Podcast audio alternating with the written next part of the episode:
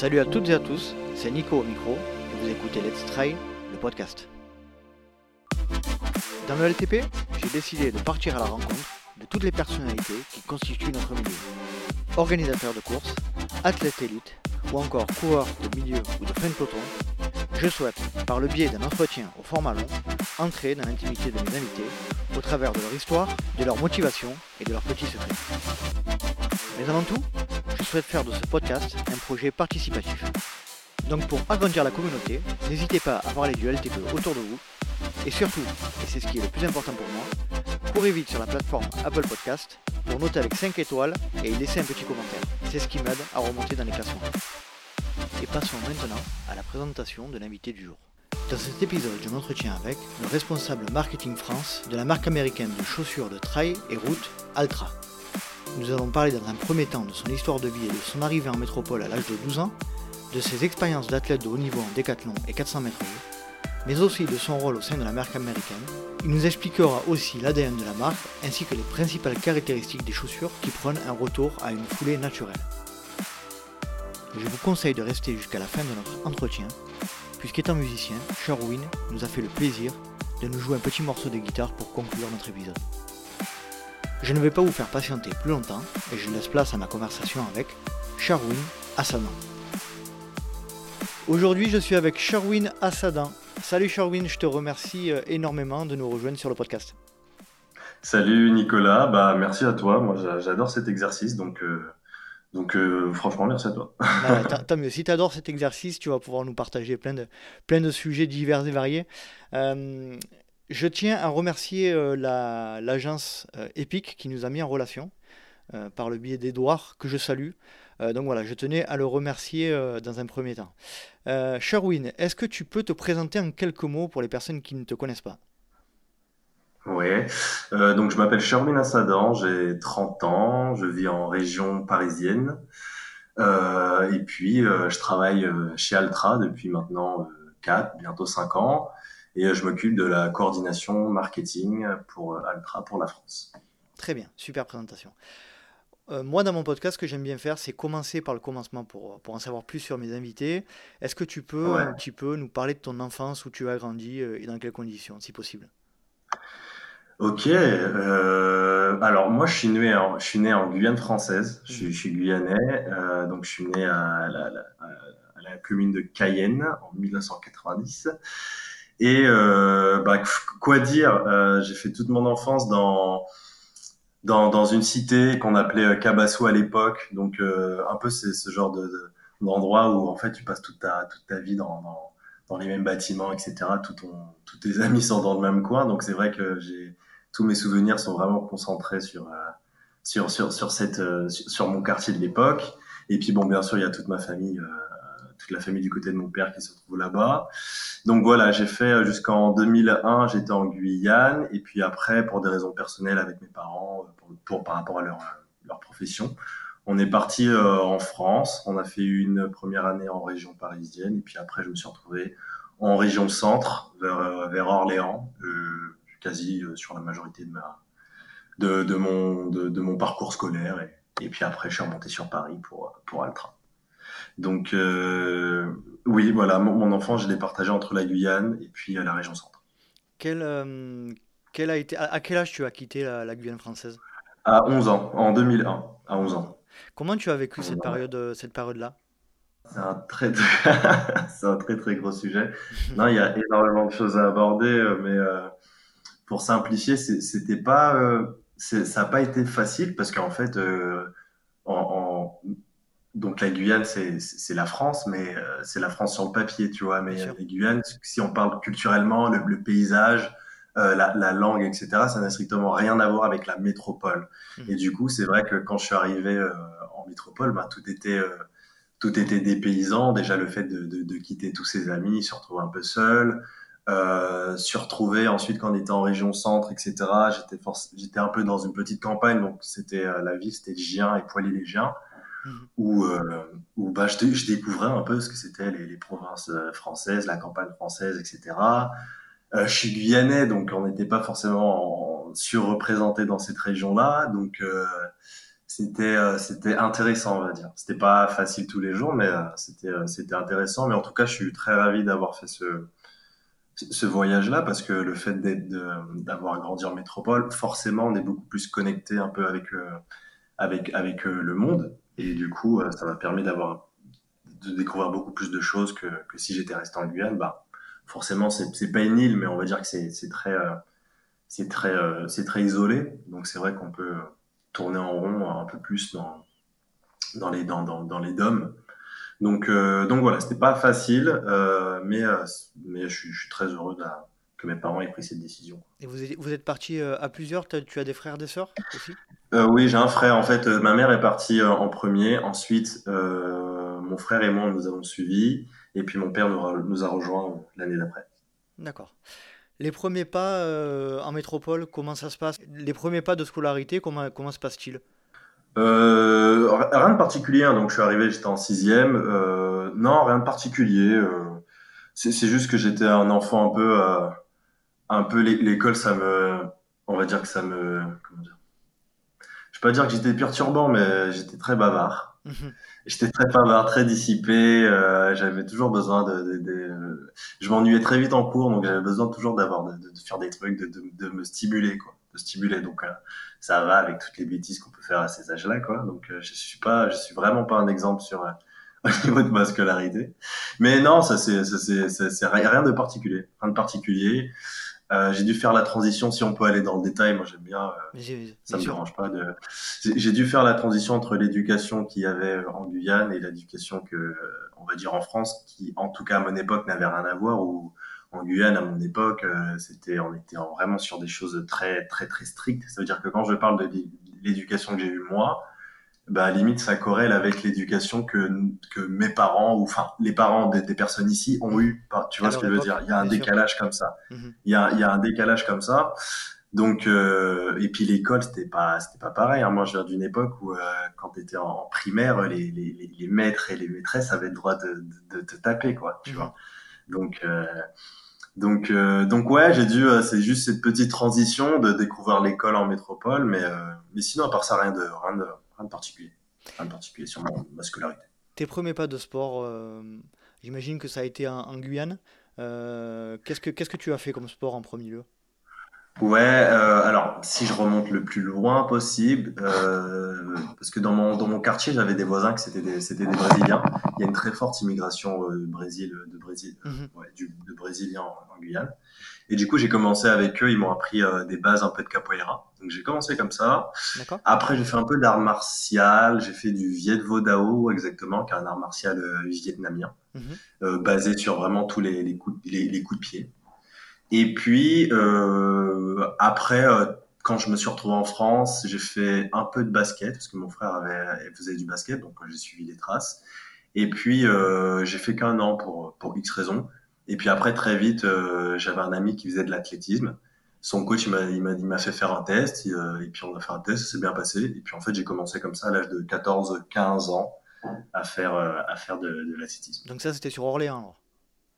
Ça, c'était ouais, sur Gien, exactement, une, une commune à, à, une heure, ouais. Gien, G-I-E-N, à mhm. une heure d'Orléans. Et tes premiers pas d'athlétisme, donc euh, j'imagine dans un stade, tu, tu te sentais à l'aise quoi, sur quoi? Plutôt sur du demi-fond, sur de la vitesse, sur, euh, sur quoi? Ben en fait, euh, justement, donc à Gien à l'époque c'était une piste de cendré, tu vois. Donc euh, moi je, je connaissais pas le tartan, donc euh, j'ai commencé un peu sur ça. Et alors le, en fait il y avait le club, le, un club d'Orléans, enfin d'une commune de l'agglomération orléanaise qui s'appelle Saran. Mhm. Et en fait c'est comme si le, le club de Saran avait comme une petite ramification sur Gien. Et le mon entraîneur lui il était rattaché là-bas. Et euh, il y avait une, sorte, une forme de culture euh, dans, dans, ce club-là où quand on prenait des jeunes aceptos, en fait, on les faisait rapidement faire, euh, faire euh, des épreuves combinées. D'accord. Pour en, en, fait les développer, les, les, placer un peu sur plusieurs, euh, sur plusieurs, sur plusieurs épreuves. Et puis après, par la suite, on, on, voit pour se spécialiser. Donc moi, je me souviens, mon premier test était sur des haies, mais de type 110 mètres haies. Mhm. Ça s'est bien passé. Donc, en fait, j'oscillais entre euh, le 110, le 100 longueur, le 100 hauteur, le lancer de poids. Bon, voilà, quoi. Et en fait, euh, comme j'étais euh, assez, on va dire, assez à l'aise sur plusieurs épreuves, en fait, on m'a directement mis dans, en épreuves combinées. Donc, décathlon à partir de, à partir de cadet ou junior, je sais plus. Et, en fait, j'ai fait toute ma carrière, quasi, enfin carrière, j'ai fait toute ma mon aventure sportive. aventure sportive. ouais, aventure sportive dans le dans le décathlon. Et j'ai fait un peu de 400 mètres après. On peut aller dans, un peu plus dans le détail. Bien sûr, bien sûr. Moi, justement, l'intérêt euh, aussi, c'est, euh, même si c'est un podcast de trail, c'est de, connaître vraiment le, le passé, euh, notamment sportif, de mes invités. Et je pense que c'est super intéressant. le décathlon, on connaît bien sûr par le biais de, de Kevin Mayer actuellement, mais c'est un sport mm. qui est, je pense, assez méconnu. Est-ce que tu peux rentrer un petit peu plus dans le détail? Alors, comme tu veux, soit du 400 mètres, soit du décathlon, comme tu, tu, tu préfères. Non, non, on va rentrer dans le. On va rentrer. Euh, on, peut le faire de chronologiquement. Bien sûr, bien sûr. Vas-y. Euh, déjà pour la définition, bah, le décathlon, donc décathlon pour 10 épreuves. En gros, c'est une épreuve qui se fait sur deux jours, sur ouais, sur deux jours, cinq épreuves par jour, et en gros, on enchaîne. Donc je te l'ai dit dans leur premier jour, si je me souviens, 100 mètres, son longueur, lancer de poids, euh, saut hauteur et 400 mètres. Mhm. Et la deuxième journée, 110 mètres haie, euh, saut à la perche, euh, lancer de disque, lancer de javelot, et puis 1500 mètres. J'ai dû inverser avec le saut hauteur, mais peu importe. Et, et, du coup, à chaque épreuve, on comptabilise des points. Et le but, c'est qu'à la fin des 10 épreuves, celui qui a le plus gros total a, gagné la compétition. Et du coup, non, vas-y, dis-moi. non, non, vas-y, je, je, je, je, suis estomaqué, moi, de, de, cette, de cette discipline et de, et de, en fait, la complexité euh, qui, qu'on peut y trouver à, à mélanger vitesse, agilité, force. C'est, je pense que c'est là la difficulté de, c'est ça, ouais, c'est ça. C'est, euh, bah, t'as 10 épreuves, il y a des, des, épreuves qui sont totalement opposées. Ça veut dire que d'un côté, il faut que tu travailles ton explosivité, ta puissance, ta vitesse pour le 110 mètres, 100, 100 mètres, les sauts. Et puis de l'autre côté, il faut quand même que tu travailles le foncier pour ton 1500 mètres, tu vois. Mhm. Et, euh, et du coup, il te faut de la force pour les lancer, surtout le poids. Mais en même temps, il te faut quand même de la vélocité, de l'agilité pour, les, pour tout ce qui est les sauts, les sprints. Donc en fait, tu dois, selon le profil de la personne, ajuster en fait ton, ton, ton programme d'entraînement pour que ce soit le plus pertinent. Tu vois, par exemple, moi, alors j'avais un coach euh, qui s'appelait Nicolas Queval que je que je salue fortement, euh, que je salue très fortement, euh, qui en fait comment dire, à cette époque, quand on était jeune, il nous poussait pas directement à, des grosses séances de musculation, etc. C'était beaucoup basé sur la technique. Mhm. En fait, il nous développait beaucoup sur la technique. Et puis, par en tout cas, moi, c'est comme ça qu'il fonctionnait. Et puis après, lorsqu'on aboutissait sur la technique, on venait compléter ça par, par ben, tous les exercices de renforcement, etc. Enfin, on va dire des vraies grosses séances de muscu. Mhm. Et, euh, et, euh, et, ouais, quoi. Donc, moi, j'avais un profil plutôt euh, longiligne, très léger. Euh, j'étais plutôt sprinter-sauteur. Donc du coup, on, on, passait un peu naturellement. J'avais des facilités sur ce genre, surtout sur les sauts, le son longueur. Donc voilà, on, passe, on passait très rapidement sur sur sur ces exos là et on venait euh, se focaliser par exemple sur le 110 mètres, 110 mètres haies ou qui est une épreuve un peu plus complète, mhm. mais qui permet de qui permet de gagner des points. Et puis euh, voilà, donc tu tu tu balais un peu comme ça tes avantages, tes et puis tes tes, faiblesses. tes, tes faiblesses et t'as juste un peu le tu juste un peu ton programme. Mais euh, ouais, ouais, c'est beaucoup. Ouais. Est-ce qu'il y a des classements Est-ce qu'il y a des, euh, comment dire, une, une, hiérarchie dans les épreuves? Euh, tu, tu, veux dire des épreuves qui comptabilisent plus de points, ce genre de choses? Tout à fait. en fait, comment dire? C'est vrai qu'il y a, en fait, il y a des épreuves où je, je, vais te dire, par exemple, le saut à la perche par barre, je crois c'est 10 cm par centimètre. Et du coup, c'est des 10 euh, cm, tu perds, euh, tu gagnes énormément de points ou tu perds énormément de points, tu vois. Ça veut dire que si tu es très nul, si tu es nul en saut à la perche et tu un mec, il est, euh, il est un peu bon ou très bon, il va te, en fait, l'avance qu'il va te mettre, ce sera très difficile à rattraper.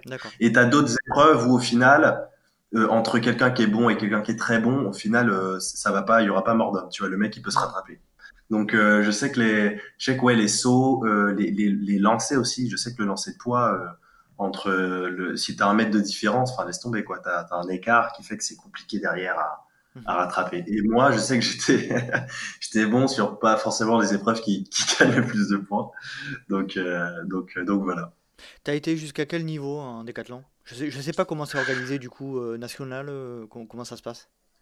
Ouais, en fait, c'est c'est pas euh, c'est pas tiens comme les sports en équipe où t'as, t'as, tu fais que une compétition départementale, ensuite machin, etc. Tu euh, tu fais des minima et des mini, enfin tu fais des, des, des performances requises qui vont te Mhm. permettre d'accéder à certains championnats, tu vois. Mhm. Et euh, moi, j'étais au niveau, euh, j'étais au niveau, euh, enfin j'aurais pu prétendre au niveau international dans le sens où euh, j'ai euh, dans ma dans ma donc pour faire la, la, la chronologie, donc j'ai commencé en en minime 2 l'athlétisme. Mhm. Deux ans après, euh, Nicolas Koval, qui lui évoluait à Orléans, est venu me faisait des allers-retours à Gien pour faire un peu de la détection.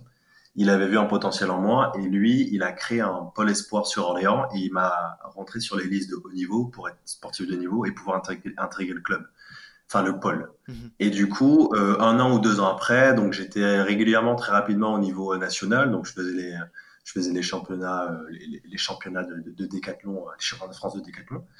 Et puis du coup, grâce à ça, ça m'a permis d'accéder au niveau international, donc ce qu'on appelle les matchs euh, européens. En gros, c'est les trois premiers et les quatre premiers dans les quatre premiers français au décathlon euh, aux épreuves combinées font des compétitions internationales. D'accord. Et après, euh, et après, il y a les championnats d'Europe et puis les champ... enfin, tous les championnats internationaux où pareil, tu dois faire des perfs requises. Et moi, un mois avant de, de, de, de, de tenter ma compétition et de tenter mes toutes premières qualifications pour un championnat européen, je me suis fait une pubalgie, ce qui m'a euh, stoppé, ce qui m'a stoppé net. En soi, j'aurais pu, euh, bah après, euh, on peut pas savoir, mais en tout cas, j'avais le potentiel requis euh, pour euh, pour partir sur les sur les championnats d'Europe. Et euh, donc voilà, pendant, en fait, je me suis blessé, j'ai jamais pu, j'ai pas pu revenir pendant un an et demi. Je vivotais comme ça en fait. La pubalgie, c'est terrible comme, comme blessure. C'est bah, l'inflammation du, pubis, du, du pubis, c'est ça? Le, Ouais, c'est ça. Et en fait, c'est tellement terrible, c'est que je l'ai eu en 2009 et en fait, aujourd'hui, je ressens encore des douleurs, tu vois. Ça veut dire que j'ai pu faire d'autres sports, mais l'athlète, tu vois, le cisaillement, le, les, le, le cisaillement au niveau de, du, du cycle, euh, ça, ça passe, ça, ça, passe pas. Faudrait que je retente, mais ça passe. C'est difficile. Donc ouais, donc ça m'a stoppé pendant un an et demi. Enfin, euh, je, je sais pas que je m'entraînais pas, mais c'était très compliqué. Mmh. Et puis euh, voilà. Donc je réponds déjà à ta question. J'étais, j'étais, j'étais au niveau national. Et puis après, je, je, pouvais prétendre au niveau international, mais j'ai pas, j'ai pas réussi à, à conclure sur ça. Comment et tu... c'est par la suite que je. Vas-y, ouais, vas-y, vas-y, je te laisse finir. Non, je disais que c'est après que j'ai basculé sur 400 mètres. En fait, après mes un an et demi, euh, je me suis retrouvé à, à, faire un stage au Sable d'Olonne. C'était sur le mois d'avril, euh, avril, je crois, si je dis pas de bêtises. Mhm. Et en fait, j'ai repris un peu l'entraînement comme ça. Je, suivais un peu les gars et euh, je faisais des entraînements type euh, sprint long, tu vois, donc 400 mètres, 400 Mhm. mètres, enfin, plutôt 400 mètres. Et pour X, mais je sais pas pourquoi, mais en fait, du jour au lendemain, j'avais plus du tout mal. Et en fait, j'ai réussi à faire mon stage euh, à, à, fond, tu vois. Mais uniquement et on s'est dit, 400 mètres. écoute, euh, T'avais, t'avais plus mal uniquement sur le 400 mètres? Ouais, j'avais, je faisais, euh, en fait, sur les séances de, de, sprint, en tout cas, que je faisais, j'avais, j'avais plus aucune douleur, tu vois. Donc, je pouvais vraiment, c'était la première fois vraiment que depuis un an et demi, je, je pouvais être aussi à fond, quoi. Donc, euh, et ce qu'on s'est dit, on s'est dit, écoute, on va pas trop faire reprendre par des combinés, parce que le fait de, d'aller d'épreuve en épreuve, ça va solliciter le corps de différentes manières, et ça risque peut-être de réveiller le truc. Donc, euh, là, tu as l'air plutôt à l'aise sur le 400 mètres. On, on, bascule sur ça. Et au final, j'ai basculé euh, sur euh, 400 mètres haies. Alors tu me diras, le, le passage de haie, c'est Bah pas ouais, forcément le mieux pour, la symphyse, mais, mais je ne sais pas pourquoi, ça passait bien. J'avais quelques gènes, mais en tout cas, ça m'empêchait pas d'aller à fond et j'ai très vite pris j'ai très vite pris confiance en mon corps et en fait ça m'a pas du tout dérangé sur toute la saison. Donc en fait je me suis lancé un peu comme ça de manière au hasard dans, dans une dans une, une saison improvisée de, de 400 mètres donc une demi-saison parce que ça a Mhm. fait de avril-mai à juillet où où il y avait les, les championnats de, de France espoir parce que là j'étais passé en espoir. Et puis du coup c'était super intéressant parce que c'était très euh, bah, c'était très différent, c'était très dur. Moi à l'époque j'étais pas le mec euh, j'arrivais à me mettre dans le rouge, mais l'épreuve du 400 mètres, c'est une épreuve qui, me- qui me faisait peur, tu vois. Elle, elle me faisait peur. Et euh, le sprint long, c'est ça, c'est très dur. Il faut vraiment, euh, c'est à bloc de A à Z et c'est très compliqué. Donc c'était super intéressant de découvrir ça. Intéressant aussi parce qu'en fait, euh, tu sais, sur une demi-saison, c'est quand même une épreuve. Faut, faut faire du volume, tu vois, faut faire du foncier pour pouvoir assumer la, la succession des compétitions. Donc euh, très vite, on- j'ai dû rentrer un peu dans une gestion des compétitions. J'en ai, franchement sur toute la saison, j'ai dû faire euh, euh, une, deux, trois, quatre, cinq, peut-être cinq, six courses, tu vois. Même ouais, cinq, six courses grand max, ce qui est pas beaucoup, tu vois. et, et, je me suis retrouvé très vite à faire des, des, des, des, des jolies paires. Donc je me souviens que j'avais fait en une demi-saison, j'avais fait 52 secondes 86 exactement sur 400 mètres haies, comme ça, de manière improvisée, ce qui m'a amené euh, au, à la finale des championnats de, de France, quoi, tu vois. Et euh, une finale, une finale assez, euh, assez, euh, assez intéressante parce que du coup, je fais la série, je me souviens, je fais la série, il, il faisait, il pleuvait, il faisait pas beau, etc., mais il y avait pas de vent. Et ce jour-là, j'avais les jambes en feu, quoi. Donc je fais ma course, euh, premier virage, tac, je sors du premier virage, ligne droite, je me sens vachement bien, j'accélère. Deuxième virage, je sors, je mets, je mets un dernier coup de collier, je franchis la ligne, je fais 52-87, pas, pas essoufflé, vraiment à l'aise. Et je me dis bon, le, ouais, franchement, je me dis Charwin là, il euh, y, a, y a un truc sympa à faire. Il y a un truc sympa à faire, donc euh, donc je garde, je suis sur cette note là. Le lendemain, il fait super beau. Par contre, il y a un vent de fou. Surtout la première ligne droite opposée, il y a un vent de face. Et quand je commence à faire mes, mes premières gammes, mes, mes échauffements, je sens que je n'ai plus rien dans les jambes, mais vraiment plus rien. Et là, je me dis bon, ça va être, euh, ça va être compliqué. Et mon coach, il me dit bon ben voilà, Sherwin, c'est la, c'est la dernière complète de la saison, là, c'est ta dernière course, en donne tout, tu lâches tout, etc. Je me dis bon, Sherwin, t'es fatigué, t'as pas de jambes, mais euh, écoute pas ton corps et vas-y quoi. Et du coup, euh, à vos marques, prêts, partez. Je bombarde, je donne tout ce que j'ai. Je sens que c'est compliqué, mais j'y vais, j'y vais. Et je me dis, Sherwin, ça va durer 50 secondes, mais tu vas à fond. Et en fait, donc première deuxième, c'est tac, cinquième, sixième, septième, huitième, je passe la huitième laborieusement. Et en fait, jusqu'à la huitième, je suis premier de la course. Tu vois, je suis premier, j'entends le speaker qui est là. Euh, et oui, en premier, première position, C'est la finale du championnat de France là. Tu... C'est la finale de championnat de France Espoir, ouais. Mais je savais que, un, je commençais à être dans le jus et je savais que j'allais pas finir premier parce que derrière, il y avait des gros concurrents, dans un qui faisait au moins deux mètres et dans tous les cas, il était déjà à côté de moi en train de me dépasser, tu vois. Mhm. Et en fait, euh, je me dis, bon, j'ai peut-être le podium à jouer, quoi, tu vois. Et sauf que sur la huitième, je, je passe laborieusement et en fait, euh, je, je, je, je, me vautre sur la neuvième. Donc, euh, je tombe pas, mais limite, mon genou, il frotte au sol, etc. Le temps de me relever. Il y a tout le monde qui me passe devant. Euh, je franchis la dixième et puis je finis euh, avant dernier en 50, 53 euh, ou 54 secondes, tu vois. Mmh. Et, et donc voilà, un peu de déception, mais malgré tout très prometteur sur la pour la suite. Et du coup, mon coach, il me dit, bah écoute, là, tu en espoir, l'année d'après, il y a les, encore les championnats d'Europe espoir. Les minima, c'est 51 secondes en 400 mètres haies.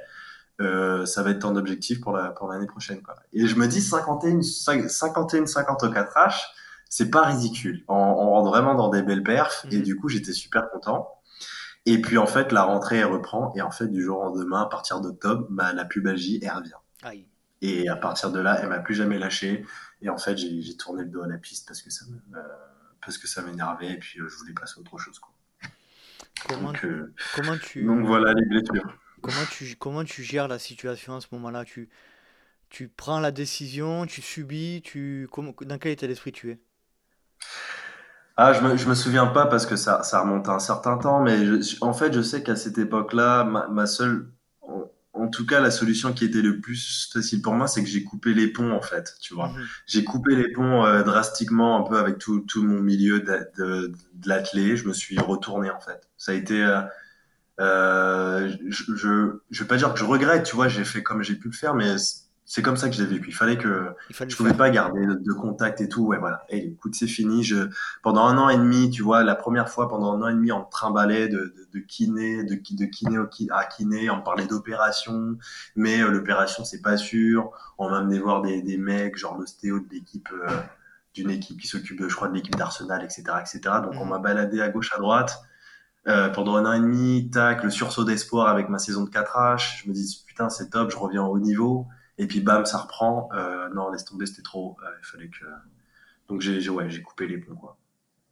C'est ouais, c'était pas top. Je, ouais, je peux dire que je regrette un peu, tu vois, parce que tu vois, notamment mon coach, tu vois, il m'avait suivi et tout, et puis du jour au lendemain, je donnais plus trop de news et tout, et c'est un truc que c'est un petit remords que je peux avoir quoi. Mhm. Non mais tu, tu, on peut on peut le comprendre, on peut on peut penser que je sais pas dans quel état d'esprit tu étais exactement au niveau sentimental, mais tu avais peut-être besoin de ça pour, euh, pour euh, vraiment euh, partir sur autre chose. Et d'ailleurs, est-ce que tu es parti sur autre chose à partir de ce moment-là? Bah après, à partir de là, j'ai un peu plus, je me suis focalisé sur les études. En tout cas, essayer de trouver ce que je voulais faire de, à, de, ma vie à cette époque-là parce que le sport, ça me plaisait, mais tu vois, je fais partie de, de tu vois, ma génération, euh, les années 90, et puis après, on est, on, tu vois, c'est trop tôt pour nous pour savoir ce qu'on ce qu'on veut faire de la vie, tu vois. Dès, mhm. dès que tu es au collège, on dit déjà, écoute, qu'est-ce que tu veux faire? Tu dois prendre une décision. Mais à cette époque, on a tellement, euh, tu vois, avec Internet, etc., on a, t'as l'impression que tout est possible, donc euh, t'es un peu perdu. Donc mhm. euh, moi, je, je fais partie de cette génération-là. Mais après le sport, je me suis dit, écoute, euh, maintenant, il faut que tu prennes un peu ta vie aux mains par rapport aux études.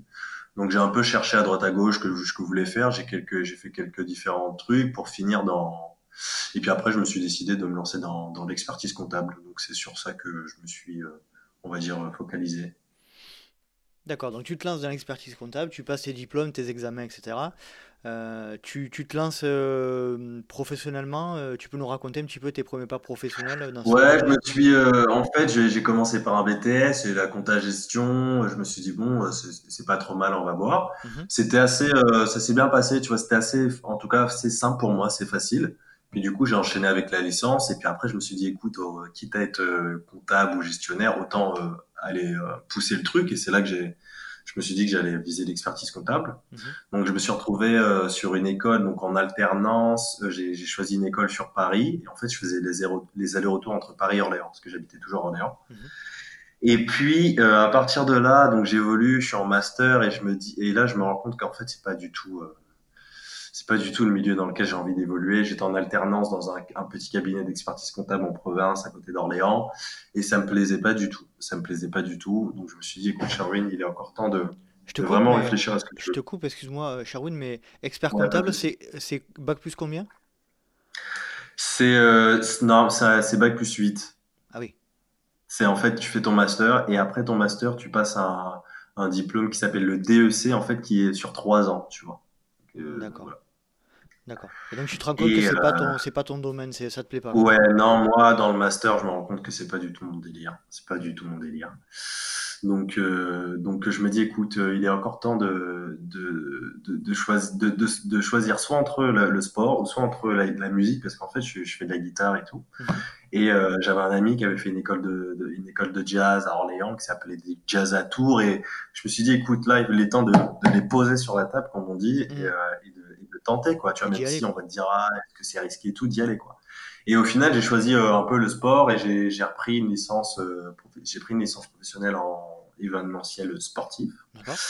Et voilà, je suis arrivé avec un, tout autre mindset. Euh, J'étais hyper motivé, tenter des trucs, découvrir, et puis vraiment aller au bout de ce projet-là. Tu vois, là, c'est. Qu'est-ce que, qu'est-ce que tu avais, euh, qu'est-ce que tu avais comme projet à ce moment-là pour te lancer dans la ligue D'ailleurs, je ne savais même pas que ça existait, la licence professionnelle événement sportif. Euh, tu voulais, ouais, bah, faire quoi? en fait, le fait d'avoir fait plusieurs années dans, dans un, tu vois, la compta, c'était, je vais pas dire que ça me, c'était pas ma passion, quoi. Mhm. C'était euh, comme plein, comme, comme plein de, de, plein de personnes dans mon cas, tu prends un peu une filière parce que voilà, euh, tu sais, c'est général, ça peut te permettre d'avoir accès à plein de trucs, et puis bon, voilà, quoi. Tu vois, on te dit, écoute, passe en général, je passe en général. Tu, tu te prends pas trop la tête. Donc, la, la, la compta, c'était sympa. Je peux pas dire que c'était ma passion, mais ça me permettait de, d'aller sur plusieurs choses. Si je pouvais après partir en école de commerce, ce genre de choses. Mhm. Je me suis dit, pourquoi pas, quoi. Mais, euh, quand je me suis rendu compte que c'était pas du tout ce que je voulais faire de ma vie, euh, quand j'ai, quand je me suis décidé à reprendre encore ma, euh, ma licence dans le sport, etc., je me suis dit, écoute, Sherwin, ça, ça va peut-être être la dernière fois que tu auras la force de reprendre un cursus. Fais-le à fond, quoi. Tu vois, fais-le à fond. Euh, va au bout des choses. Si s'il y a des, tu vois, ce genre de, par exemple, dans les facs, il y a toujours des associations d'étudiants qui sont euh, qui sont qui sont en lien avec les cursus. Ben écoute, va va va voir ce qui se passe dans les associations. Si tu peux être membre du truc, euh, vas-y, va à fond dans ton truc pour pas avoir de regrets, quoi. Tu vois, t'as fait ton changement de cursus, tu vas à fond. Donc j'étais un peu dans ce principe-là, tu vois. Euh, j'étais un peu dans ce principe-là. Et puis sur la fin la fin d'année, donc tu as le stage de, de fin d'études, le stage de six mois. Je commence, à, je commence à postuler un peu à droite à gauche. Et en fait, je me fais contacter par Altra, que je ne connaissais pas du tout, parce que à cette époque-là, je ne connaissais pas du tout le milieu de la course à pied, tu vois. Même si je faisais de l'athlé, le seul contact qu'on avait avec les gens de la course à pied, c'était les, euh, tu vois, les, les, mecs qui faisaient du, du 1500, du 800, mm. et euh, ou les mecs qui s'entraînaient, euh, enfin qui avaient des, des, clubs de route et qui faisaient leurs séances de fractionnés. Euh, attends, excuse-moi, j'ai perdu mon micro. Vas-y, vas-y, pas de souci. Qui faisaient, leur, qui faisaient leurs séances de fractionnés sur la piste. Donc on les regardait, on était là, bon, les demi-fondus, tu vois, comme on les appelait, et, euh, les demi-fondus. Et puis toute notre vie, c'était les regarder, faire des tours, et on se disait, mais pourquoi en fait, tu vois, pourquoi ils s'infligent ça euh, Pourquoi ils font tout le temps la même chose? Donc tu vois, on était un peu, euh, tu vois, il y avait deux équipes, quoi, tu vois, l'athlète, la, les petits stars et tout. Pas. Ouais, les, les, sprinters, les sauteurs, tout ce que tu veux, et puis les, les, les, les demi-fondus. Donc, tu vois, j'avais ce, moi, j'étais dans ce rapport-là hein, avant, avant Altra. Et euh, donc je découvre. Donc moi par contre, je suis quelqu'un de très passionné de base. Donc euh, j'ai été chercher sur Altra, j'étais sur le site et tout. Puis je me, je me, je vois la fiche de poste qui était super intéressante. Donc je me dis putain, mais euh, ça, ça a de la gueule quand même comme comme stage. Je regarde un peu le, la, Altra, je regarde les concepts. Donc tac, full technique de course permet de réduire. Et moi ça, en fait, ça me parle tout de suite parce que ça faisait tout de suite le lien avec mon background de sportif où euh, tu vois, la clé, c'est, c'est, on est dans la technicité, mais pure. Tu vois, euh, tu vois le, le, si on parle de course à pied, tu vois, euh, le sprint, tu vois, moi je me souviens, on passait des, parce que j'ai un ami aussi qui a, qui a, qui a évolué beaucoup plus haut, donc qui était à l'INSEP et après qui est parti faire, donc qui était vraiment dans l'équipe élite de championnat de France sur 110 mètres haies, qui était plusieurs fois champion, enfin euh, sur le podium euh, champion de France élite et tout. Et du coup, on s'amusait à, à, à, visionner les, euh, les vidéos de tous ces entraînements au, au, au, centième, au dixième de seconde près, à, avoir, tu vois, là sur d'une frame à l'autre, ton pas, ton appui s'est posé là, il devrait se poser. Millimètre. Voilà, c'est ça, c'est au millième de, de seconde près, et puis à, à, à, étudier, tu vois, le, le positionnement du bassin, là, t'es pas si engagé, ton épaule, tu devrais être, voilà. Donc moi, je suis passionné par ça, et du coup, ça m'a, ça m'a parlé direct. Et du coup, ils m'ont appelé, premier entretien, entretien téléphonique qui s'est bien passé, et puis le deuxième qui s'est fait avec le, le directeur, euh, le directeur commercial Europe. Et en fait, comme lui aussi, il avait un ancien euh, passif d'athlète, bon, lui, c'était plus 800, euh, ouais, 800, 1500. Mais du coup, ça a tout de suite euh, connecté, quoi, tu vois, en tout cas à ce niveau-là. Et puis après, j'ai réussi à passer les, les, les, les, les, les entretiens. Et puis du coup, j'ai été, j'ai été choisi pour devenir ce qu'on appelle le tech rep de, de la marque Altra. Donc visiter tous nos magasins et les, et les soutenir pour vendre la marque en magasin. Donc, Super. les, les, former, créer des animations, des testings, etc. Tu nous fais une super transition euh, entre ton, ta, for ta formation euh, euh, diplômante et, et, ton premier pas professionnel chez Altra. Pour ceux qui ne connaissent pas la marque, et, et, je, t'avoue que moi aussi j'ai un peu de déficit à ce niveau-là, est-ce que tu peux nous présenter un petit peu, si possible, l'historique de la marque Altra? D'où vient-elle? Quand, quand est-ce qu'elle a été créée Ouais. Euh, alors la marque, elle existe depuis euh, maintenant une bonne dizaine d'années. Euh, c'est une marque américaine qui vient euh, de dans l'État de l'Utah exactement. C'est un État très propice au trail avec des d'énormes montagnes, dont il y a un mont qui monte à plus de 4000 4000 mètres. Mm -hmm. 4000 mètres ou 4000 pieds? Non, je crois que c'est bien 4000 mètres. Et du coup, les deux fondateurs de la marque s'appellent Golden Harper et Brian Beckstead. Brian Beckstead qui qui s'est plus occupé de la partie commerciale, qui était le, le, le, CEO de la boîte, et Golden Harper, qui lui est vraiment euh, à l'origine de l'ADN de la marque. La petite, la petite story est assez sympa. En gros, Golden Harper, à l'époque, il travaillait en magasin euh, de, running spécialisé. Ils avaient un magasin familial, en fait. Et euh, ils avaient une grosse culture de la course à pied. D'ailleurs, le, pour la petite anecdote, Golden Harper, à l'époque, avait le record, je crois, du monde du marathon à l'âge de 12 ans. Il l'a couru en deux, je crois, en, en 2h50 ou 2, heures, autour des 2h50 ou 45, un truc comme ça, quoi. À 12 ans. Tu vois une photo de lui, on dirait, euh, ouais, à 12 ans, à 12 ans. tu vois une photo de lui, il fait, euh, il fait 1m30 pour 20 kilos, euh, il a des pattes de, pattes de sauterelle. mais, euh, mais, euh, mais, ouais, autour des 2,50, peut-être un peu plus, mais sous les 3 heures pour sûr. Donc voilà, des gros, des gros, des gros acharnés de la course. Et en, en, parallèle, donc lui, en parallèle, quand il commençait à faire ses études, il a étudié dans la, il étudiait la biomécanique du corps, tu vois, donc l'étude des mouvements du corps humain, notamment dans la course à pied. Et quand il travaillait en magasin euh, de running, il recevait beaucoup de coureurs avec des blessures chroniques, tu vois, au niveau de la chaîne postérieure, tendinite du genou, etc., mal de dos. Et il a fait plusieurs constats par rapport à ses études. Le premier, c'est que, enfin, en tout cas, il avait des intuitions qu'il y avait un lien entre ces blessures chroniques là et l'attaque, la technique de course qu'on va appeler l'attaque talon, mmh. tu vois, qui est euh, l'attaque où on va venir poser l'appui un peu devant le bassin, on va venir poser l'appui au niveau du talon en premier. On sait que c'est pas la meilleure technique pour absorber les, les chocs. Donc lui, il a, il a, et la première constat, c'est qu'il y avait, enfin, intuition qu'il y avait un lien entre les blessures chroniques et cette attaque talon. Et la deuxième intuition qu'il a eue, c'était qu'il y avait un lien entre euh, le drop des chaussures et l'attaque talon. Je sais que on va parler du drop tout à l'heure, donc je rentre pas trop dans le détail. En gros, plus le drop est élevé, plus on aura tendance à avoir une attaque talon, donc plus peut-être ça va augmenter le risque de blessure. Mhm. Et du coup, ce qu'il s'est dit, il s'est dit, écoute, moi, je vais proposer à ces coureurs-là qui ont tout le temps des blessures, de récupérer leurs chaussures et de tenter de faire un peu, euh, de, de, travailler le drop. Et en fait, ce qu'il a fait, il prenait les chaussures, il avait un petit four toaster. Et, euh, et en fait, il chauffait le four, il mettait les, les, chaussures dans le four pour faire chauffer la, la, la mousse EVA à la bonne température et pour pouvoir modeler la, cou, euh, la mousse, raboter la, la, mousse et en fait réduire ce drop. Et en fait, il a proposé les toutes premières chaussures un peu, enfin, les premières chaussures euh, zéro drop, ultra, un peu pirate, mais avec de l'amorti. Donc il produisait pas au départ il, non, non, il, récupérait les, les, chaussures des, des, clients et les, les modifiait. Ouais. C'est ça, ouais. Il récupérait et les modifiait. C'était sa phase test, en fait. Et euh, du coup, il a vu qu'il avait, euh, il avait pas mal de retours positifs. Je crois qu'il en a fait plus d'un millier comme ça. Et euh, il a fait, il avait pas mal de retours positifs, des gens qui sentaient qu'il y avait un impact sur leur foulée, sur carrément leurs blessures et tout. Donc il s'est dit bon, là il y a un truc, il y a un truc à, à, jouer. Et après, il a poussé son, il a poussé l'idée en proposant par la suite un, un, tout premier prototype avec justement le concept de foot shape, donc la largeur aussi à l'avant, euh, qui permet d'avoir plus de liberté, et, euh, donc forcément du confort, éviter les blessures de frottement, tu vois, les ongles qui mmh. cassent, les ampoules, et puis avoir un pied plus plus mobile, donc plus euh, un avant-pied plus mobile, donc plus renforcé, plus stable.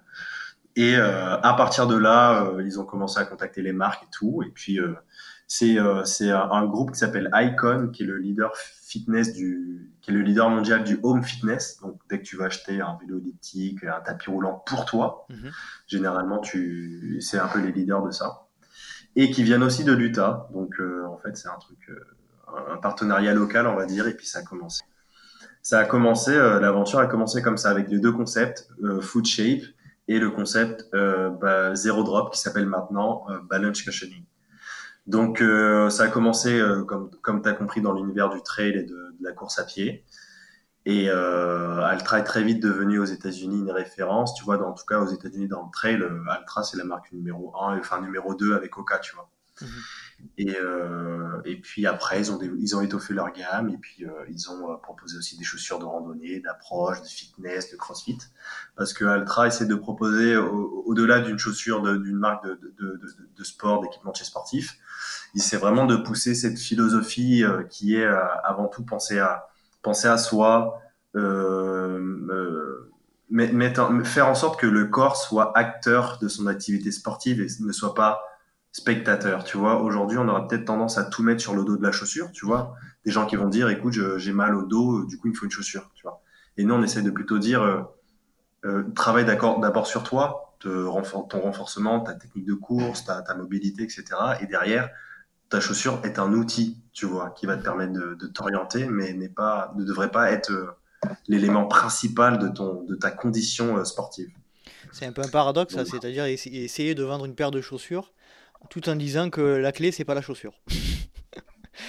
ouais, et tu vois, c'est moi, quand je fais, euh, quand je fais, euh, quand je fais les, les, les formations, et, etc., j'aime bien. Après, c'est, ça fait partie aussi de mon éthique de travail. Tu vois, je, je moi, je ne parle que de choses que, on, on, auxquelles je crois. Mm-hmm. Et, euh, et c'est pas parce que je travaille pour Altra que je vais absolument et pour tout parler d'Altra ou c'est de te vendre une chaussure Altra, etc. Donc, euh, moi, j'essaye, j'essaie d'être le plus éthiques possibles dans ma façon de travailler. Où tu as raison, c'est que quand je fais des formations, je me rends compte plus à...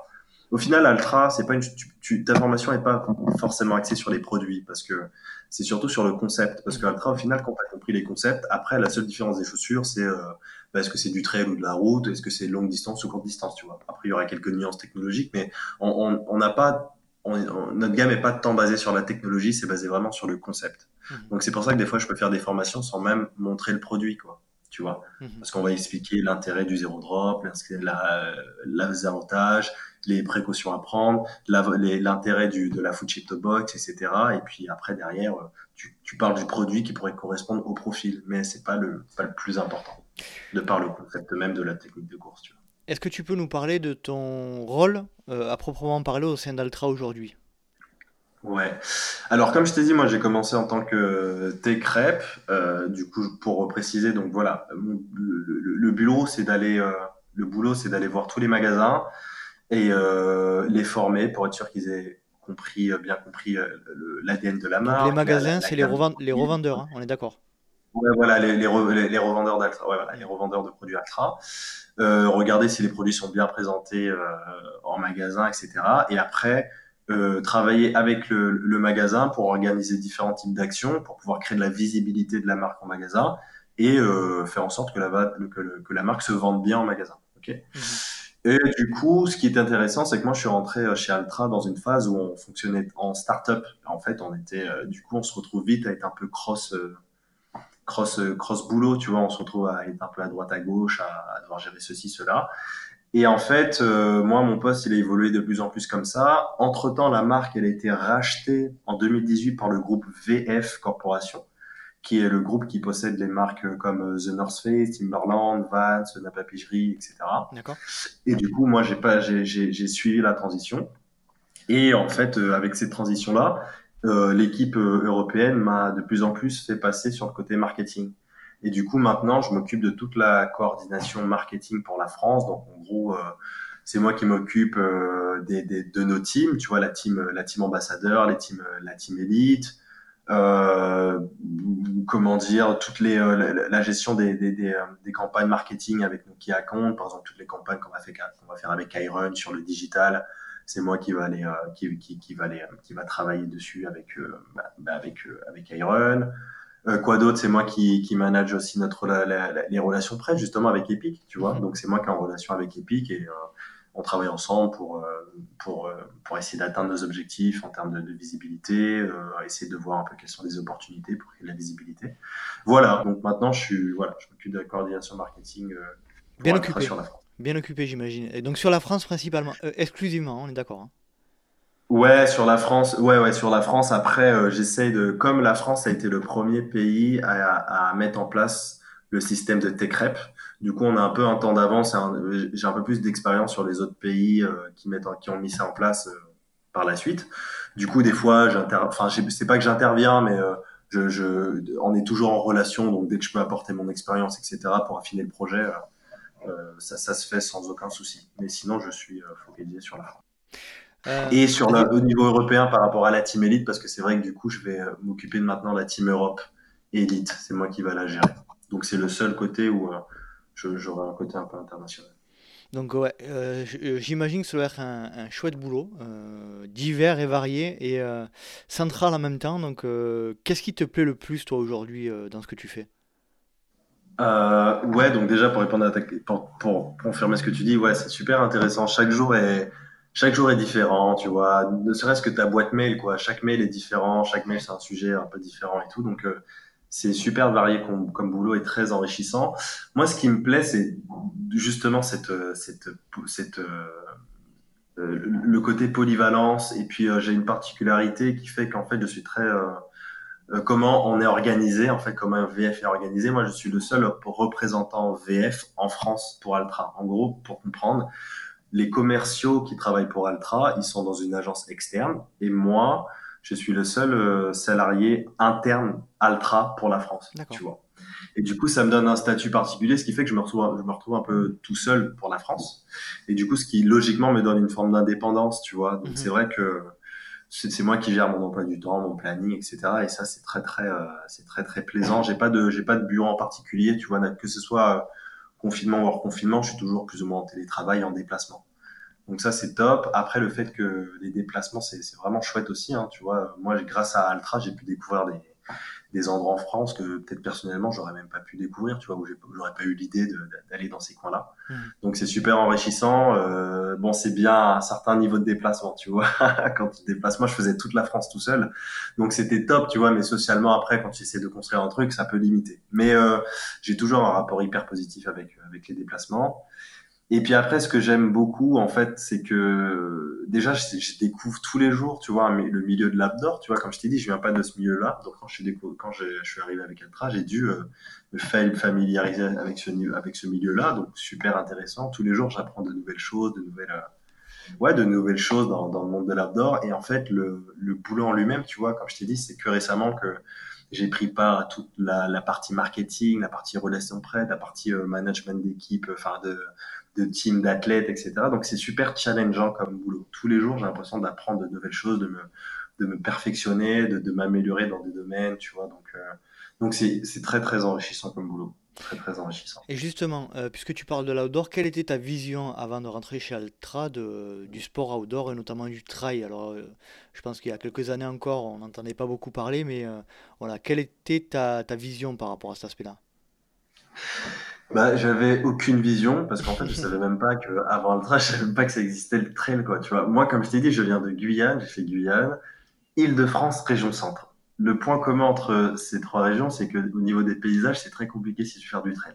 Même si on sait qu'à Paris, à Paris, au final, à Paris, limite la plus grosse communauté euh, de trail, c'est des Parisiens et puis les, bon, il y a les Bretons qui sont qui sont très forts. Et, à Paris, ils arrivent à, ils arrivent à se démener pour faire du trail. Mais moi, déjà que j'étais pas du tout dans ce milieu-là, mhm. bah, moi je les voyais pas les trailers de Paris, tu vois. Donc euh, j'ai jamais entendu parler jusqu'à que j'entende parler d'Altra avant.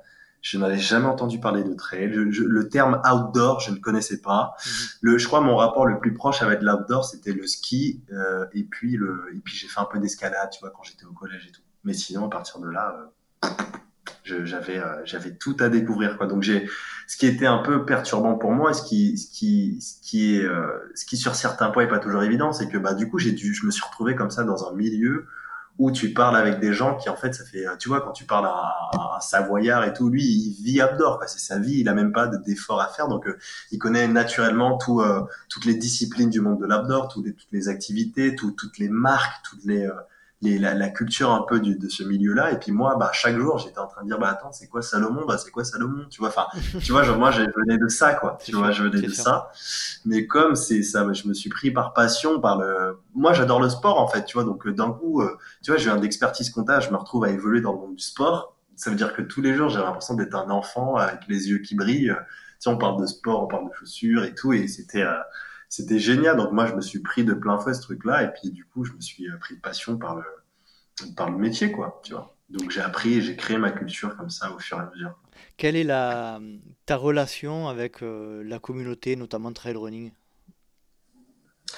Euh, J'ai une relation très... En fait, la, la, seule relation que j'ai avec euh, la communauté running, c'est à travers, c'est à travers la communauté ultra parce qu'en fait euh, moi je je fais de la course à pied mais en fait je fais j'ai pas j'ai pas de j'ai pas de club j'ai pas un groupe d'entraînement. Mhm. et en fait je fais de la course à pied un peu de trail quand euh, je suis en déplacement mais vraiment plus en complément de euh, de mon de mon propre sport tu vois. Je fais un peu de je fais un peu de capoeira etc donc je le fais en complément. Et du coup quand j'ai quand j'ai l'occasion bah déjà c'est compliqué avec le, le, le les testings enfin les testings de la situation Covid, mais euh, quand j'étais tout le temps en déplacement avec les testings, bah, du coup c'est là que j'étais en contact avec les coureurs. Donc pendant les testings, pendant les événements, pendant les, les, les enfin, certaines courses ou desquelles on, on, était partenaire et que, et que du coup on, pouvait participer. Donc c'est vraiment à travers le boulot que j'ai créé un lien avec, euh, avec la communauté running. Donc j'ai toujours euh, quelques contacts à droite à gauche avec les gens, mais surtout, mais là ce que j'entretiens c'est surtout à travers les, la team élite et les ambassadeurs c'est mon vrai contact avec euh, la, communauté. Pour en revenir un petit peu aux deux fondateurs euh, d'Altra, euh, quel lien vous avez entre, entre toi et eux notamment? Vous avez des liens privilégiés, récurrents ou pas du tout? Ah, alors, moi, le, le, Golden Harper, celui qui a l'origine même de l'ADN d'Altra, je l'ai vu qu'une fois furtivement. J'étais parti aux États-Unis justement pour le boulot. Et puis je l'ai vu furtivement. Euh, donc voilà. Mais par contre, ce Golden euh, Brian Dexter, qui est plus euh, le, on va dire le, le commercial, donc c'était lui qui voyageait le plus souvent et qui venait faire euh, les meetings, euh, les, les, gros meetings européens. Et, et c'est vrai qu'on avait très vite, je me suis retrouvé à échanger avec lui. Franchement, on a passé de très très bons moments. Il est très, les Américains, ils sont très comment dire, c'est très facile de créer de la proximité. Tu vois, c'est très cool, c'est très détente. Euh, euh, ils sont limite, ils sont plus détentes que toi, quoi. T'as même pas l'impression que le mec, il est, il est à la tête euh, d'une grosse marque internationale et tout, quoi. Donc, euh, franchement, on a passé des beaux moments, on a fait des, des, soirées ensemble et tout. Tu vois, on à l'UTMB, c'est toujours l'occasion, on se retrouvait pour passer des bons moments ensemble. Et tu vois, régulièrement, enfin, régulièrement non, mais quand on a l'occasion, tu vois, on peut s'envoyer des messages pour savoir bah, comment tu vas, etc. Donc, c'est très plaisant de travailler pour une marque où tu te dis, enfin, tu peux échanger de manière aussi simple avec le mec qui a, qui a créé la marque, quoi, tu vois. Et toute l'équipe est un peu comme ça. C'est très facile à, de, les relations sont très faciles entre, entre, entre collègues.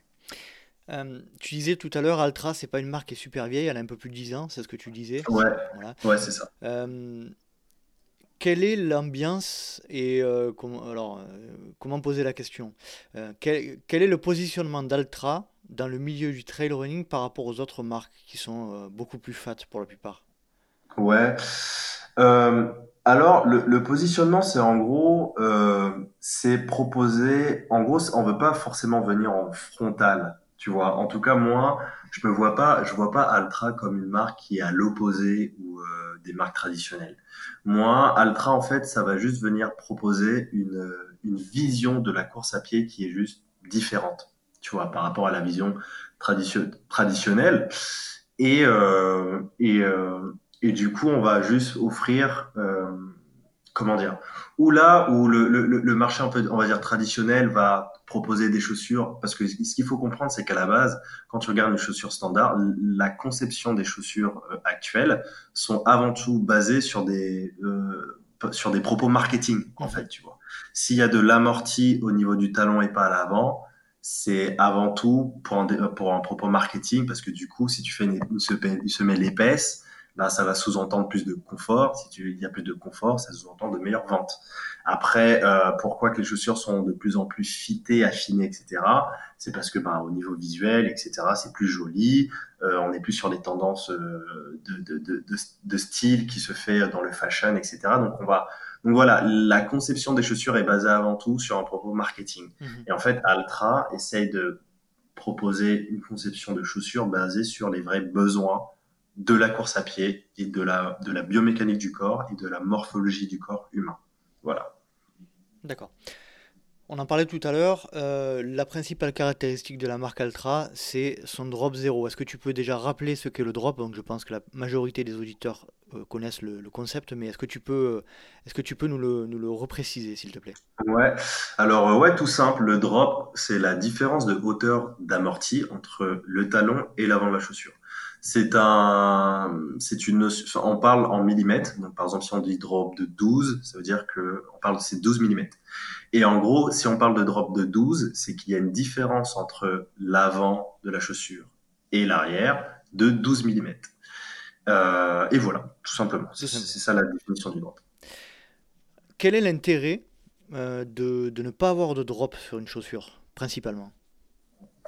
L'intérêt, euh, alors, comme je l'ai dit tout à l'heure, je vais du coup, je suis obligé de faire un peu.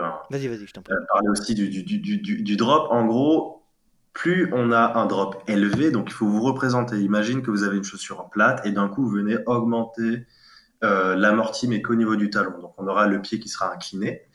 Et du coup, vu qu'on a plus de matière sous le talon, lorsqu'on va courir et lorsqu'on va vouloir poser l'appui euh, avec euh, la, bah, la jambe de devant, forcément, c'est le talon qui va toucher en premier. Et du coup, généralement, ce qui va se passer, c'est qu'on va toucher, euh, l'appui va se faire avec, euh, l'appui va se faire devant le bassin, jambe tendue, et du coup, c'est le talon qui va poser. Et du coup, avec un drop élevé, on aura cette fameuse attaque talon. Et on s'est rendu compte que quand on va venir réduire le drop et passer un drop nul, ben en fait, au lieu que le talon se pose devant le bassin, en fait, comme il n'y a plus de matière sous le talon, on peut parler comme si le talon il va se dérober parce qu'il n'y a plus de matière. Et en fait, l'appui va pouvoir se placer sous le bassin, le pied à plat, et généralement, ça s'accompagne d'une jambe fléchie. Et du coup, ces trois éléments entre l'appui qui se fait sous le bassin, donc on n'est pas désaxé par rapport au centre de gravité, l'appui qui se fait euh, médio-pied, voire un peu sur l'avant, donc ça veut dire qu'on va réceptionner euh, à plat et on va pouvoir utiliser le mollet, le tendon et tous les éléments de la cheville pour pouvoir absorber, contrôler la, réception. Et en plus, la jambe fléchie qui va permettre d'absorber euh, le choc au niveau du genou et au niveau du quadriceps. Et du coup, en fait, le fait d'avoir de courir en drop faible voire nul, ça va permettre de faciliter euh, l'acquisition de ce qu'on appelle la foulée naturelle, la foulée médio-pied. Et l'intérêt derrière, c'est d'avoir une foulée plus légère et du coup réduire le risque de blessure au niveau articulaire. Passionnant. mais c'est vrai, c'est vrai. mais j'arrive pas, moi, à me faire le, la représentation du lien direct entre une attaque talon et les blessures potentielles. Est-ce que tu pourrais nous éclaircir ce sujet-là? Ouais, en fait, ce qu'il faut comprendre, c'est que le talon en soi, le talon n'est pas une zone pour absorber des impacts importants.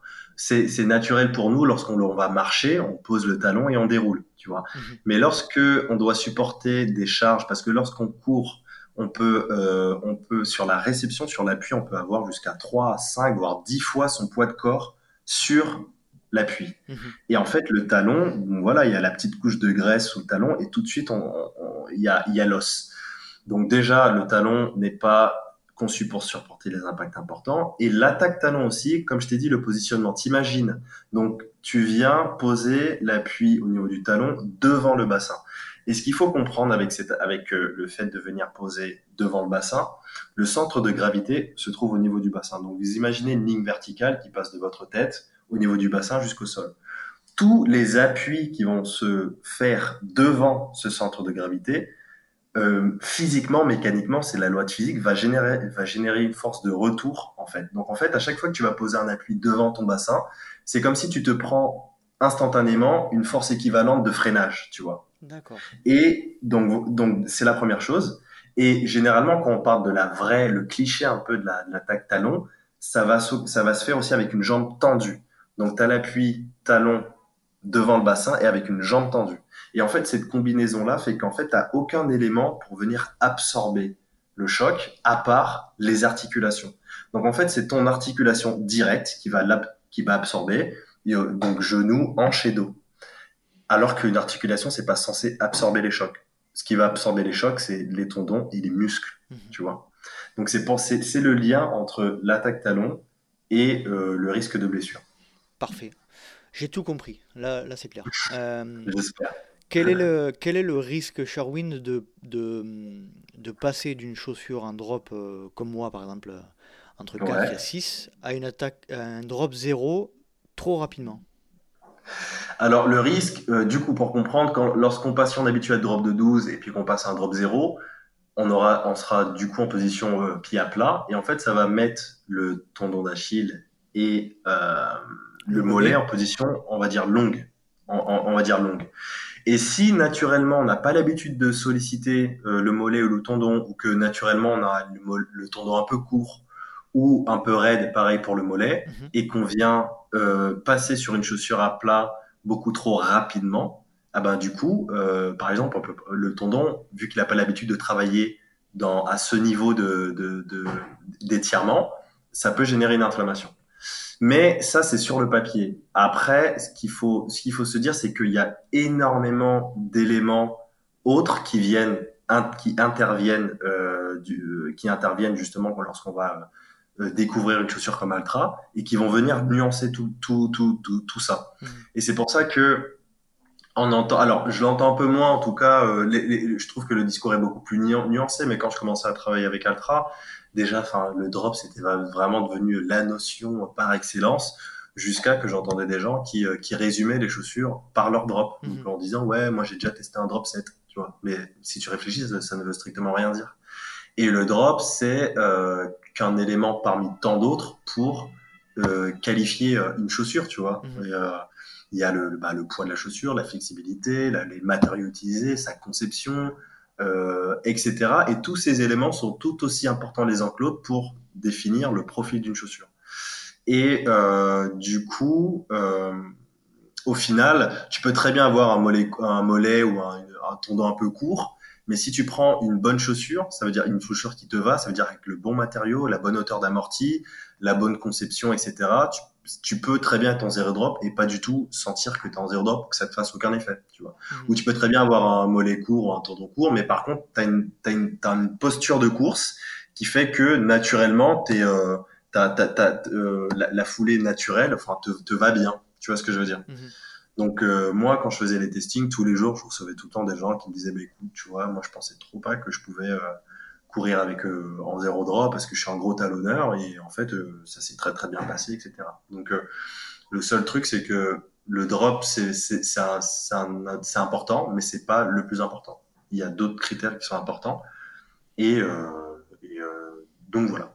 Très bien. Bah, c'est clair, hein, Charwin, je te remercie. Euh, j'essaye, j'essaye. C'est très clair, c'est très clair.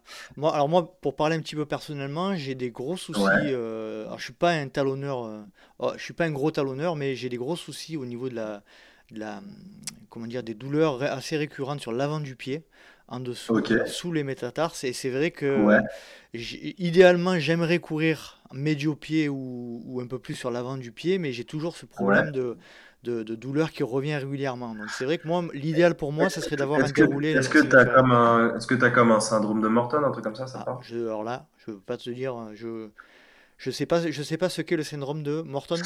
Ouais, ouais, c'est ça. Bah après, je suis pas non plus un spécialiste, mais je sais que c'est une douleur qui peut intervenir au niveau du, au niveau du, au, niveau des métatarses. Mhm. Et c'est là que ça fait une très très belle transition avec euh, l'autre concept, parce que y a on résume beaucoup Altra avec euh, cette histoire de zéro drop qui s'appelle maintenant balance cushioning. Mais en fait, on oublie très souvent ce que moi je considère comme le, concept le plus important d'Altra, qui est la foot shape, le fait de libérer l'avant du pied. Mhm. Et quand si tu si tu rencontres quelqu'un qui court en Altra, qui a plusieurs paires, et tu dis ouais pourquoi as, pourquoi tu continues à courir en Altra, il va dans la majorité des cas il va te dire le confort. En fait. Il va te dire le confort la foot shape et après il va te dire éventuellement le, le zéro drop. Mais en final c'est pas vraiment ce qui fait que quelqu'un va adhérer à, à Altra. C'est vraiment le confort global l'accueil de la chaussure c'est l'équilibre. Ouais voilà c'est l'équilibre c'est ce confort c'est de sentir vraiment que tu es en liberté dans ta chaussure mais en même temps tu as cette protection tu as ce machin qui fait que mhm. tu te sens en même temps libre mais en même temps tu es, en sécurité et pour revenir avec ton histoire de problème, il y a le syndrome de Morton, justement, donc tu as ce problème, euh, cette douleur au niveau des métatarses, et qui peut être accentué par le fait que lorsque comme les chaussures traditionnelles maintenant sont très serrées à l'avant, mhm. eh ben, du coup, ça va comprimer ton avant et du coup, forcément, ça va avoir une compression au niveau de tes métatarses, ce qui fait que du coup, bah, quand tu vas poser l'appui, comme tu es déjà compressé, eh ben, ça va favoriser l'inflammation.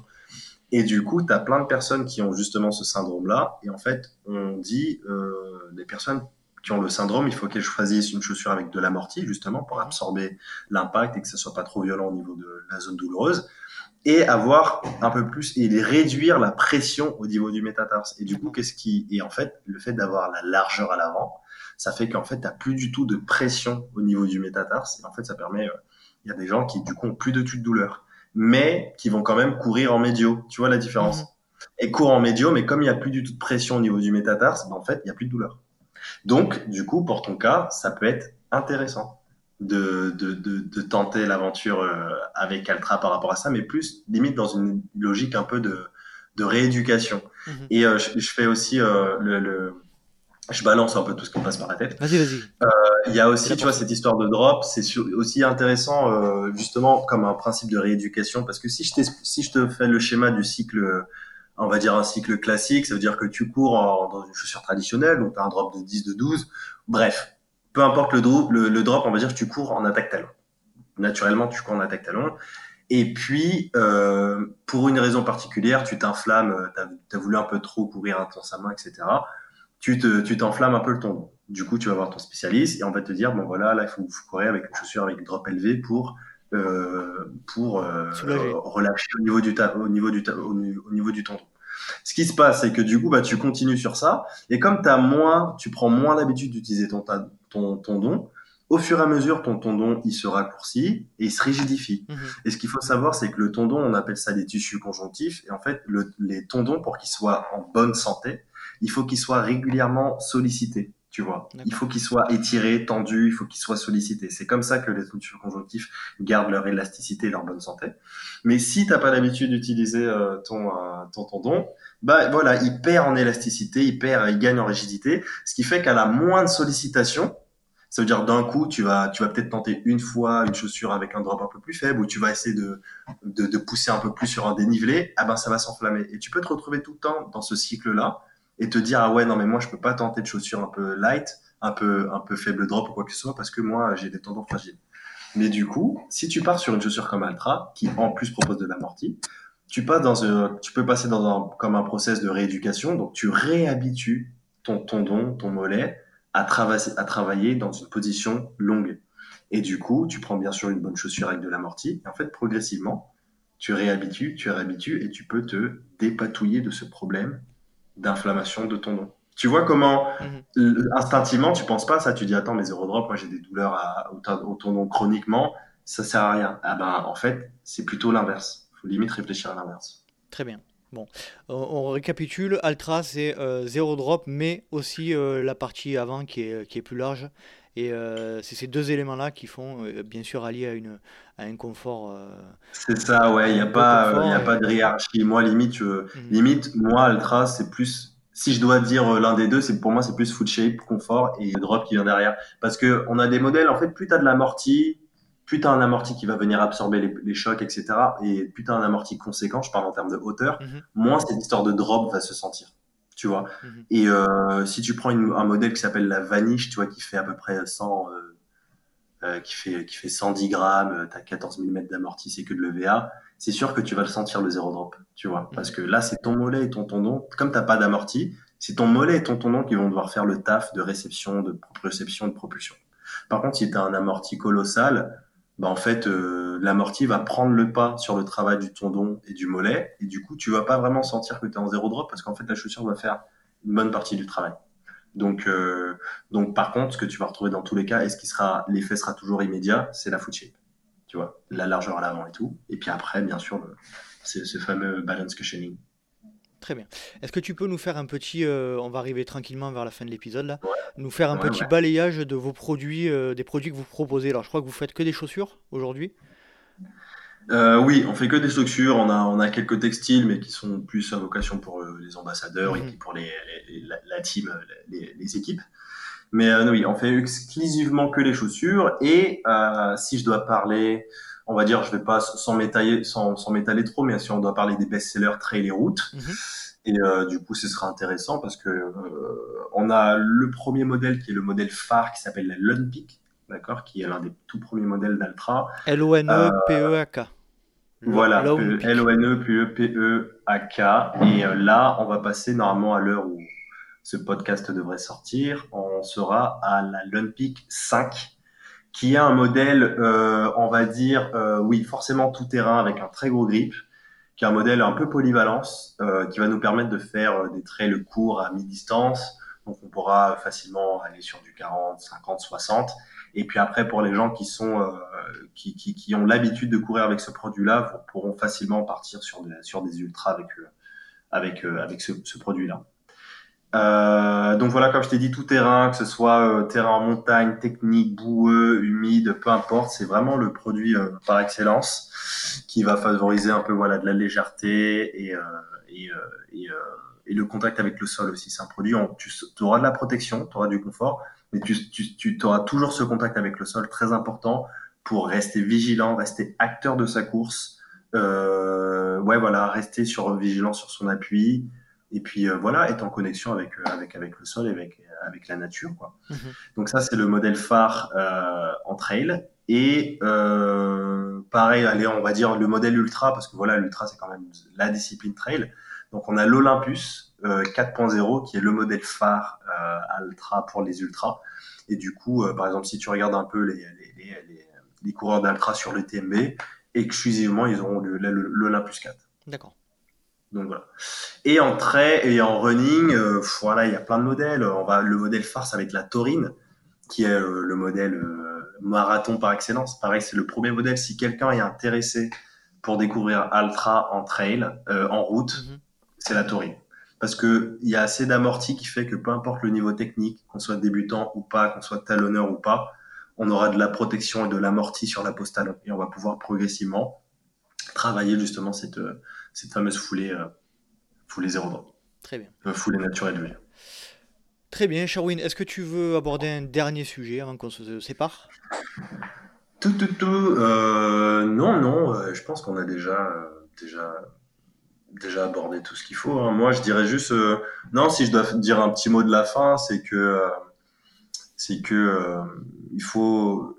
Moi, ce que j'en retiens de tout ça, de mon aventure avec Altra, c'est que il faut avant tout penser à, à, à, à soi dans sa pratique de, de course à pied et ne pas sous-estimer aussi l'énorme capacité du corps humain à s'adapter à Mhm. toute situation.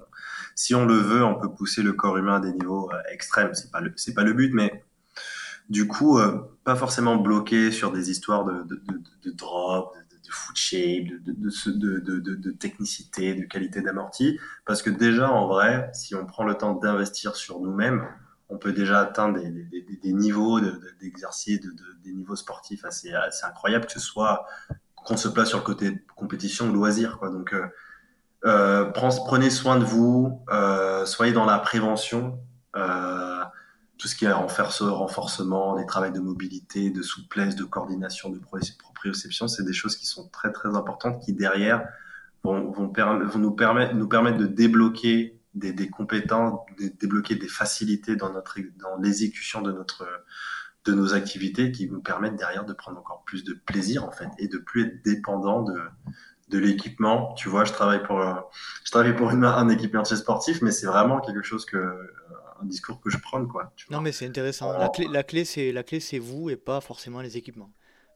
Même si ça peut... C'est exactement ça. L'équipement derrière, ça va bien sûr. Après, tu vas faire du trail. Les coups, il, faut, il me faut des battants parce que là, ça va être technique et tout. Mhm. Il me faut telle chaussure, il me faut tel, tel gris parce que ça va être boueux, tel niveau d'amorti. Bien sûr. Tu vois, là, on est, voilà. Mais il faut pas que ça soit l'élément numéro un de, de son, de sa condition physique. C'est avant tout sur nous et euh, ne pas et pareil ne pas sous-estimer la capacité du corps humain à évoluer tu vois on peut euh, euh, j'entends toujours oui non mais moi tu sais à 50 ans maintenant ou moi tu sais je, je cours à talon je peux pas trop évoluer. C'est en fait c'est juste faux quoi. Mm-hmm. c'est c'est c'est juste faux. Moi je le découvre tous les jours dans ma propre tu vois dans ma propre dans mon propre sport de mon côté. Il y a des trucs je me dis mais attends mais c'est impossible que je puisse arriver je, puisse arriver à faire ça. Que ce soit en termes de, de, de force que ce soit en termes de mobilité de d'amplitude de mouvement. Et puis je me retrouve à force d'assiduité, de me dire, bah, tu vois, j'arrive à faire des trucs euh, avant, c'était inimaginable, quoi. Donc, euh, on est une machine d'adaptation euh, et donc il faut investir là-dedans. Et puis après, derrière, choisir le, le, bon équipement qui va bien pour aller encore plus loin dans, dans, dans, dans, dans, dans la perf et le plaisir, quoi. Voilà. Très bien, eh ben, Sherwin, c'était parfait. Euh, tu remplis à merveille ton rôle dans le marketing, là, il n'y a pas de doute. Hein. Moi, voilà, c'était un, agréable moment, je me suis régalé. Bah ouais, j'espère que les, gens aussi qui vont écouter euh, trouveront ça intéressant qui, pourront apprendre des choses parce que moi, tu vois, j'ai l'impression de, de, répéter un peu toujours les mêmes discours, forcément, parce que j'en ai fait plusieurs. Mhm. Mais j'essaie toujours à chaque fois d'apporter peut-être un, un, truc que j'aurais pas dit sur les fois d'avant. Donc, euh, j'espère qu'il euh, y a des gens qui, qui, qui peut-être ont entendu un peu parler d'Altra ou de foulée naturelle qui se posent encore des questions et que j'aurais réussi à répondre à, à certaines de leurs interrogations. Je pense que c'était très clair en tout cas. Je te remercie énormément, Sherwin, et puis je te souhaite euh, une bonne soirée et puis à très bientôt. À très bientôt, euh, Nicolas. Merci pour tout. Et puis, euh, je te dis à, une prochaine. À la prochaine, Sherwin. Merci beaucoup encore. Salut. Salut. Et voilà, cet épisode est à présent terminé. J'espère que vous avez passé un agréable moment en compagnie de notre invité. Et je le remercie de nouveau de s'être rendu disponible pour un épisode du LTP. Si vous souhaitez rejoindre la communauté du LTP, rien de plus simple, rendez-vous sur Instagram à Let's Try le podcast, sur Facebook à Let's Try sur YouTube à Let's Try, ou alors je vous laisse taper Let's Try le podcast sur les moteurs de recherche et vous tomberez sur mon site internet. Vous avez également la possibilité de vous inscrire à la newsletter que j'envoie tous les mois, newsletter sur laquelle il y a les news du LTP, les invités à venir et tout un tas d'autres sujets. Vous trouverez le lien d'inscription sur les différents moyens de communication. Et comme vous le savez, le Let's Try Podcast est un projet 100% bénévole. Donc si le cœur vous en dit, et pour soutenir le projet, n'hésitez pas à aller sur la plateforme Patreon slash Let's Try le podcast. Patreon, P-A-T-R-E-O-N. J'espère vous retrouver pour un prochain épisode du Let's Try Podcast. Et d'ici là, n'oubliez pas, si vous pensez que c'est impossible, faites-le pour vous prouver que vous avez tort. Salut, salut